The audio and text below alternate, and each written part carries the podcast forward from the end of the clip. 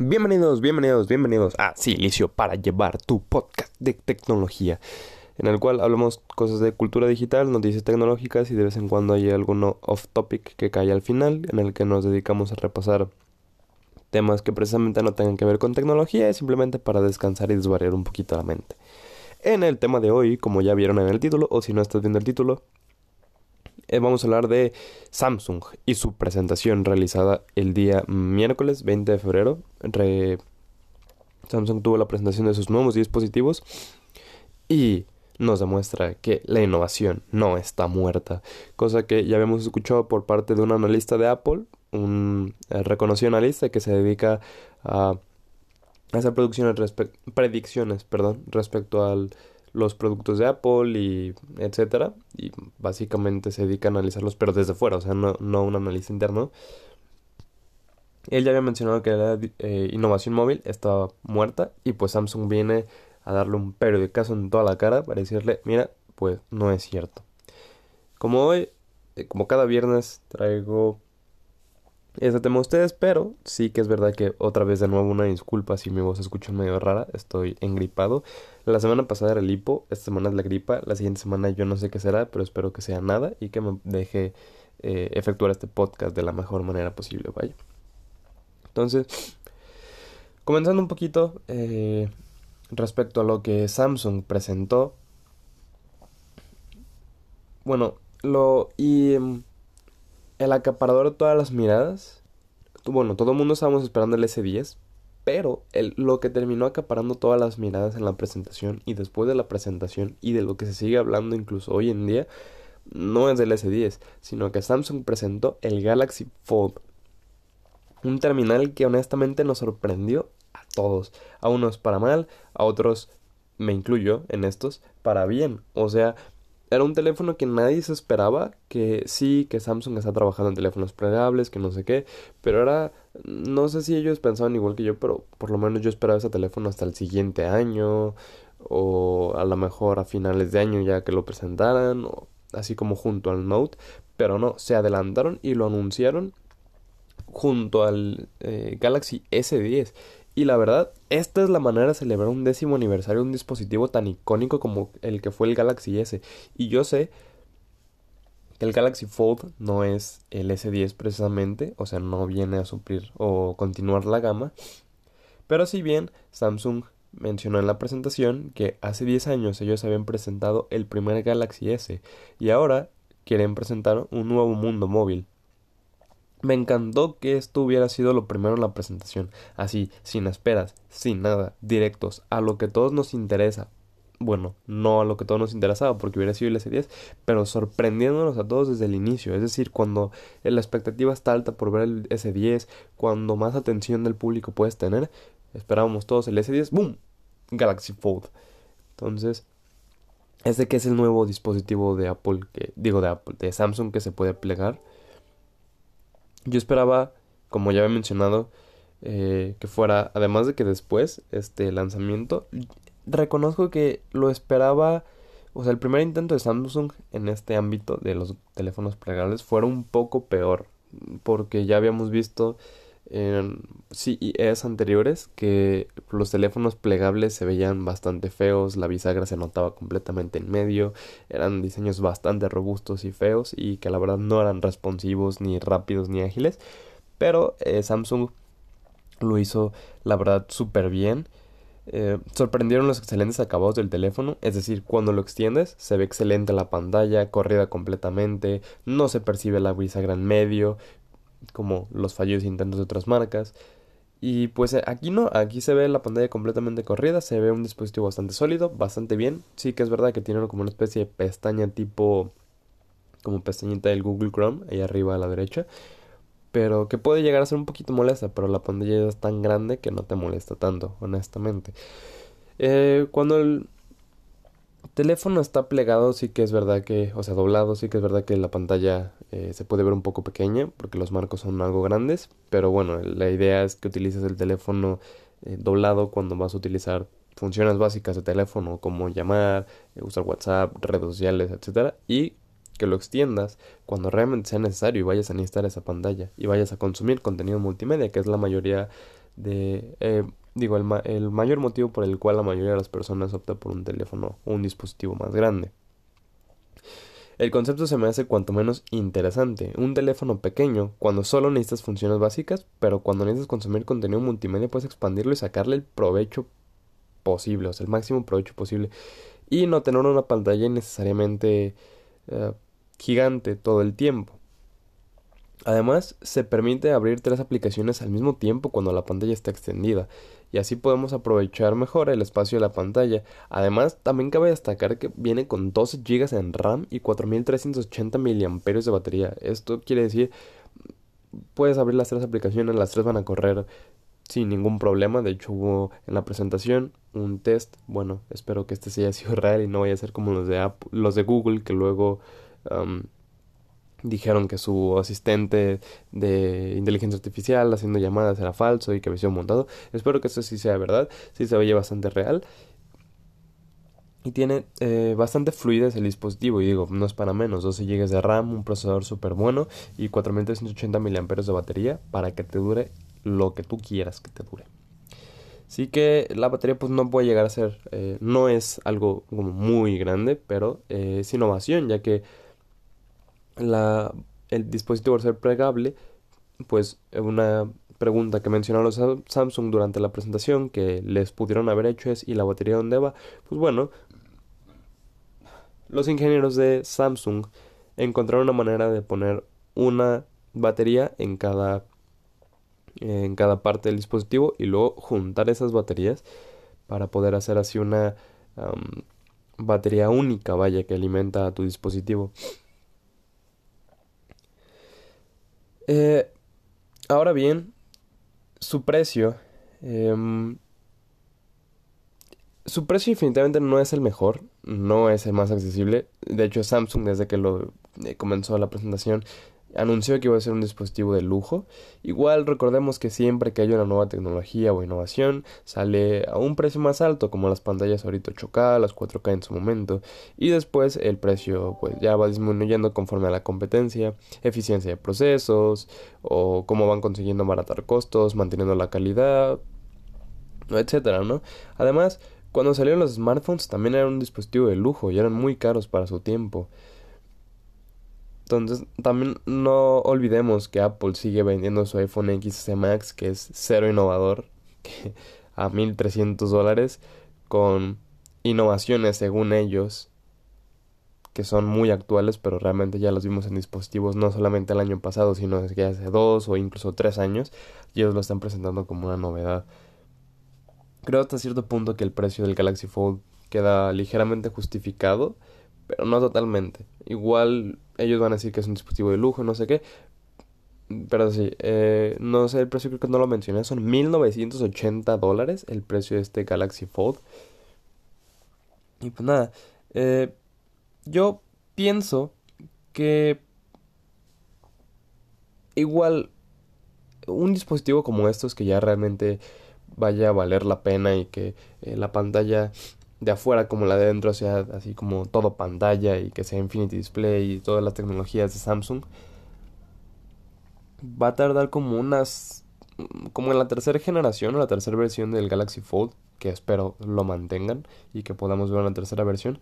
Supongo que es cuando va a ser cuando ya vamos a poder tener el un dispositivo muchísimo más refinado porque sí que es verdad que cuando está doblado sí se ve un poquito más gordito el dispositivo. Entonces ya que podamos tener un como si ahorita agarramos un Galaxy S9 y lo extiendes, pues nada, así espero y supongo que se verá una tercera, segunda o tercera versión tal vez de este Galaxy Fold. Además, estuve viendo y escuchando que hubo muchas críticas a este dispositivo y que no le encontraban sentido, que era bastante innecesario, que era muy caro. E incluso en un video de alguien eh, reconocido en el círculo de youtubers de la manzanita o de Apple, eh, vi que él siendo bastante fanboy, reconocía que muchas de esas críticas eran provenientes de fanboys de la manzana, o sea, de Apple, y no por el dispositivo en sí, sino porque simplemente Apple no era la empresa que lo había hecho. Y esto a ellos les genera cierta preocupación al ver que Apple ya no está innovando como los demás, que aunque sea un dispositivo que no consumirían, siendo lanzado por Apple, igual te da la tranquilidad de ver que la empresa estaba innovando, pero en este caso, al ser un dispositivo completamente fuera de Apple y bastante innovador, pues es lo que les da coraje y eso les llama mucho a criticarlo y decir, ah, es súper innecesario, que si quién sabe qué, que si no sé qué, bla, bla, bla. Entonces, esto genera un poco de eh, incertidumbre entre consumidores de Apple y dicho, esta misma persona lo reconoció y dice, pues Apple está perdiendo últimamente demasiados clientes porque el precio del Galaxy del, del iPhone en turno está siendo cada vez más alto y no van nada, entonces la gente busca lo mejor por su dinero, entonces van y compran el dispositivo de otra marca que ellos les atraiga más. Pasando a otros, eh, bueno, no otro tema, sino al siguiente tema de aquí, era, bueno, el tema de la presentación era el S10, que resumido, uh, como, ¿cómo puedo yo resumir el S10? La presentación del S10 es, simplemente hicieron lo que debían hacer más que eso. Y no lo voy a llamar innovación, ahorita un poquito más adelante voy a llamar, voy a mencionarlo por qué, pero simplemente Samsung hizo lo que tenía que hacer con su S10. Su S10 es excelente, es lo que tenía que hacer, es lo que Samsung está obligado a hacer para mantener su dispositivo insignia compitiendo en lo más alto me refiero a un lector de huellas debajo de la pantalla, mejorar las cámaras, un rendimiento optimizado, un mejor procesador, la carga inalámbrica irreversible, etcétera. Todas estas pequeñas cositas que hemos visto que han sido innovadas a lo mejor y por otras marcas, pero que están siendo innovación en el ambiente móvil, Samsung las incorporó a su Galaxy S10 y era exactamente lo que tenían que hacer. Ahora, ¿Por qué no cuento esto como innovación de Samsung? Simplemente porque Huawei lanzó el lector debajo de la pantalla primero. Además, OnePlus también ya lo había hecho. Lo de la carga irreversible, pues es algo que Huawei lanzó primero, justamente hace unos pequeños meses. Bueno, hace unos meses vimos que un dispositivo de Huawei ya era capaz de hacer esto. Eh, las cámaras optimizadas, hemos visto como Google con un solo sensor es capaz de hacer y trapear a Apple y a Samsung en estos ámbitos. Entonces, si bien es verdad que Samsung ya tenía planes de muchas de estas cosas lanzarlas en un dispositivo, como el lector de huellas debajo de la pantalla, etcétera, pues Huawei, Google y todas estas empresas trabajaron muchísimo más rápido que ellos y la verdad es que eso es digno de reconocerse. Aunque también esto se apega un poco a lo de Samsung decir ya no queremos ser los primeros sino ser los mejores, que cuando nosotros lancemos algo sea pues, lo mejor que hay y que no tenga tantos bugs y problemas y bla bla bla.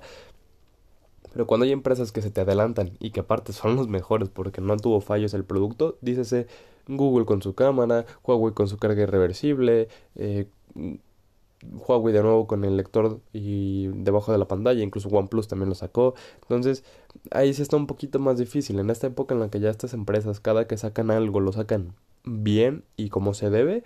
Ahí sí yo pienso que tienes que apresurar también tú un poquito los pasos para no quedarte atrás y evitar caer en lo que Apple está cayendo. Ah, ¿qué más? ¿Qué más? ¿Qué más? ¿Qué más? Ah, otro punto que me pareció bastante interesante de la presentación es que Samsung presentó tres modelos, el S10e, el S10 y el S10 Plus, uniéndose a la tendencia de la competencia, o por lo menos de Apple, de sacar tres modelos que la verdad a mí el S10, a pesar de un excelente, de que es o parece ser un excelente dispositivo y obviamente es un dispositivo muchísimo más viable y excelente que el iPhone XR y después comento por qué, siento que sobra mucho. Honestamente hubiera preferido tener un S10 un poquito más económico y a lo mejor más un poquito más recortado para que pudiera seguir siendo un S10 en esencia y que pudiera seguir siendo pues el tope de gama, el book insignia vaya, a tener un modelo completamente destinado a ser el modelo de entrada de la gama. Porque además Samsung es una empresa que tiene varias gamas de teléfonos, es decir, o varias series. Por ejemplo, está la serie S, bueno, el Galaxy S, está el Galaxy Note, el Galaxy A, el Galaxy J, el Galaxy, etc. Y en la gama A de Samsung ya se presentaba un modelo muy parecido a los S. Eh, el, hace, creo que fue el año pasado o antepasado, fue cuando se presentó el Galaxy A8, que no era más que una copia del S8. Pero ahorita lo, ya lo están presentando como un S10e. Sí pienso que esto tuvo que haber sido presentado de nuevo como a lo mejor una 10 o algo así, porque a puntos, puntos de vista como directos, francos, así de bote pronto, así como muy rápidos, es lo que ya era ese Galaxy A algo. Ahorita vamos a compararlos de hecho, porque vamos a ver, no, no precisamente comparar el A con el E, pero sí que recordemos que por ejemplo el A era un teléfono pues de otra eh, gama o serie completamente diferente, pues porque no, no compartía los tipos de pantalla, es decir, era una pantalla flat y no era una pantalla Edge o Infinity, era un teléfono que a lo mejor iba recortado en especificaciones, que la pantalla además de que no era eh, Infinity o eh, Wedge, era pues un poquito más recortada en calidad, etcétera, y eso te permitía generar una segmentación mejor hecha de tus dispositivos de el que es el tope de gama, que son los S10 y el S10 Plus, y los que están ahí, que podrían ser decir que son la gama media premium, como el Galaxy A8 fue en su momento. Y repasemos un poquito eh, las características de este S10e, S10 y S10 Plus.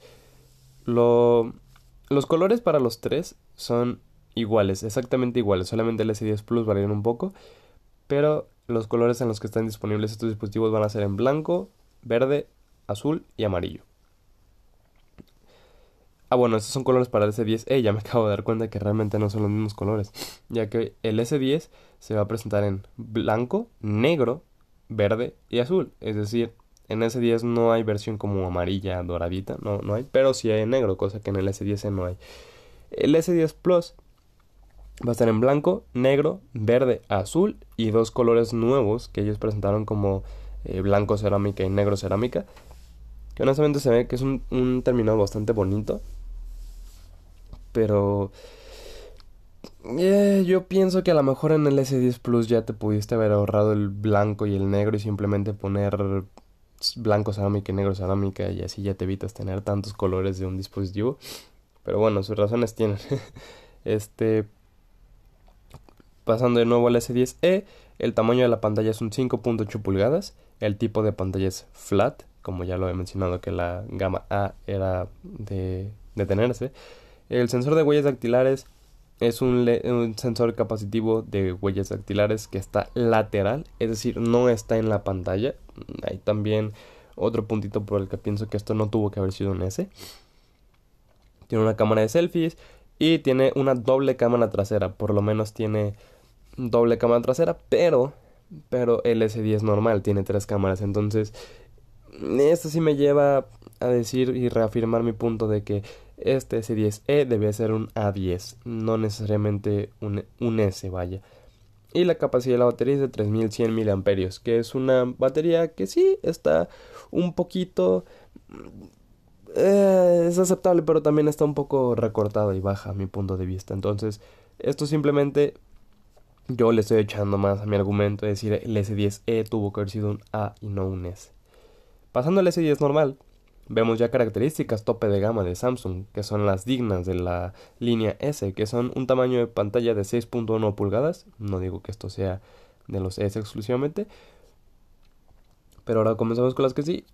Un tipo de pantalla Edge o Infinity Display, como Samsung le llama, un sensor ultrasónico de huellas dactilares, es decir, uno que va en pantalla, una cámara de selfies. Y triple cámara trasera, una que es la de telefoto, la cámara amplia y la ultra amplia, y tiene batería de 3400 mAh. Pasando al Galaxy S10 Plus, que en años anteriores sí había diferencia, pero no tanta. Y notando lo que hizo Apple, que su XS y XS Max son exactamente el mismo teléfono, pero con la eh, pantalla más grande y costando mucho más caro, aquí sí vamos a notar unas diferencias que por lo menos para mí son importantes. El tamaño de la pantalla son 6.4 pulgadas, tipo de pantalla Infinity Display, el lector igual al S10, ultrasónico en pantalla. La cámara frontal, aquí notamos la primera diferencia interesante, diferencia interesante, perdón. El Galaxy S10 Plus ya tiene dos, dos em, cámaras frontales, una de selfie y una de profundidad. Cosa que el S10 no tiene, entonces aquí vemos la primera diferencia que puede ser un poquito calcable o diferencial entre uno u otro. La cámara trasera también tiene tres. Eh, eh, ¿Cómo se llama? Este, sensores o mm, cámaras. Una de telefoto, la cámara amplia y la cámara ultra amplia. Así que es verdad que igual detrás están igual. Pero de enfrente el S10 Plus ya tiene cierta ventaja ya en la cámara de selfies. Y la batería es de 4100 mAh. Es decir, aquí vemos una mejora o una diferenciación un poquito más grande y amplia que respecto al S10.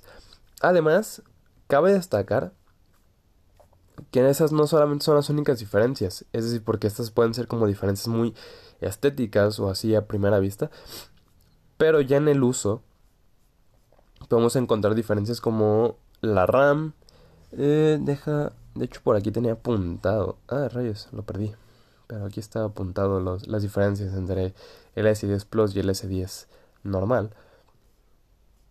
Aquí está. Mm, el S10 Plus tiene 12 GB en RAM y la el S10 normal solamente tiene 8. Es decir, pero eso me refiero a la memoria RAM máxima. O sea, porque ambos modelos en su versión base tienen 8 GB en RAM. Pero sí que es verdad que cuando ya ahora sí vas a ir a, por el tope, el tope, el, el, más equipado de cualquiera de los dos, en el S10 te vas a topar con 8 GB y en el S10 Plus sí puedes llegar a 2 GB en RAM. El almacenamiento máximo que se puede tener en un dispositivo en el S10 Plus está en un terabyte, cuando en el S10 normal está en 512 GB. Sin embargo, también la batería que ya lo había mencionado. Y bueno, el S10 Plus tiene una opción de cerámica, eh, que es material solamente para la parte trasera, como ya mencionado, es algo estético. Que a lo mejor sí puede que se haga más bonito el teléfono y tal, pero no, no es algo que realmente deje de ser estético. Entonces aquí ya vemos cómo puedes tener mejor RAM, puedes tener mejor almacenamiento y cómo puedes tener una mejor capacidad en batería. Y la capacidad en batería es desde el principio. Sí que es verdad que el almacenamiento y el RAM si sí, tienes que irte a comparar el más caro del S10 contra el más caro del DS10 Plus, pero es algo que hay en diferencia, cosa que con el XS Max y el XS normal de iPhone, de los iPhone de Apple, no existe real diferencia entre estos dispositivos. Y aquí, desde los las gamas de entrada, bueno, los teléfonos como más baratos, ya notamos como el S10 Plus tiene una cámara más, tiene más batería y que tienes una opción eh, estética de configurar a cerámica. Pero bueno, esto es completamente opcional, vaya, algo que, insisto, no afecta el dispositivo, digo, el rendimiento del dispositivo. Eso fue el pequeño resumen, análisis de lo que fue la presentación de Samsung. Hubo cosas que Ah, innovaron mucho como el Galaxy Fold. Hubo otras que a lo mejor en el S10 solamente em, igualaron a lo que tenían que hacer. Es, es lo que puedo clasificar el S10 en. Es decir, hicieron lo que tuvieron que hacer. No más. Y también presentaron unos audífonos inalámbricos tipo los AirPods. Eh, la verdad es que no les tomé mucha importancia porque igual al ser su primera versión y tal, pues no... Em, no me pareció tan como tan relevante, vaya. Y sí que es verdad que a lo mejor hubo otras ligeras em, como actualizaciones que hicieron al S10, como por ejemplo una cámara de Instagram que puede que está completamente incorporada en la cámara normal del teléfono y que eso te permite poder subir eh, fotos a Instagram sin perder calidad, cosa que pues si te estás comprando un Galaxy S en turno para poder subir fotos a redes sociales o etcétera, pues esto supongo que te puede servir muchísimo porque ya tus fotos van a tener menor mayor calidad y no van a estar perdiendo calidad por la cámara de la aplicación de Instagram. Y además creo que Snapchat también ya había mejorado esto, Line también, no sé quién usa Line en México, pero bueno, si eres usuario de Line, pues ya vas a tener una mejor optimización a la cámara eh, en los Galaxy S10 y esto se suma a otras características exclusivas que solamente Samsung tiene, como Samsung Pay, que honestamente no hubo mucho, eh, no hablaron de esto en la presentación, pero que a mí sí, sí se me sigue siendo algo bastante interesante, lo que pienso que Samsung debería seguirle dando como propaganda, porque por lo menos aquí en México es algo que poco a poco va creciendo. Cada vez en más locales y comercios ves que aquí aceptamos Samsung, Pay. Y la verdad eso está bastante bien. Entonces Samsung debería agarrarse un poquito más de ahí y seguirle dando propaganda a su método de pago que para mí es excelentísimo. Y pues nada, fue todo respecto a esta presentación.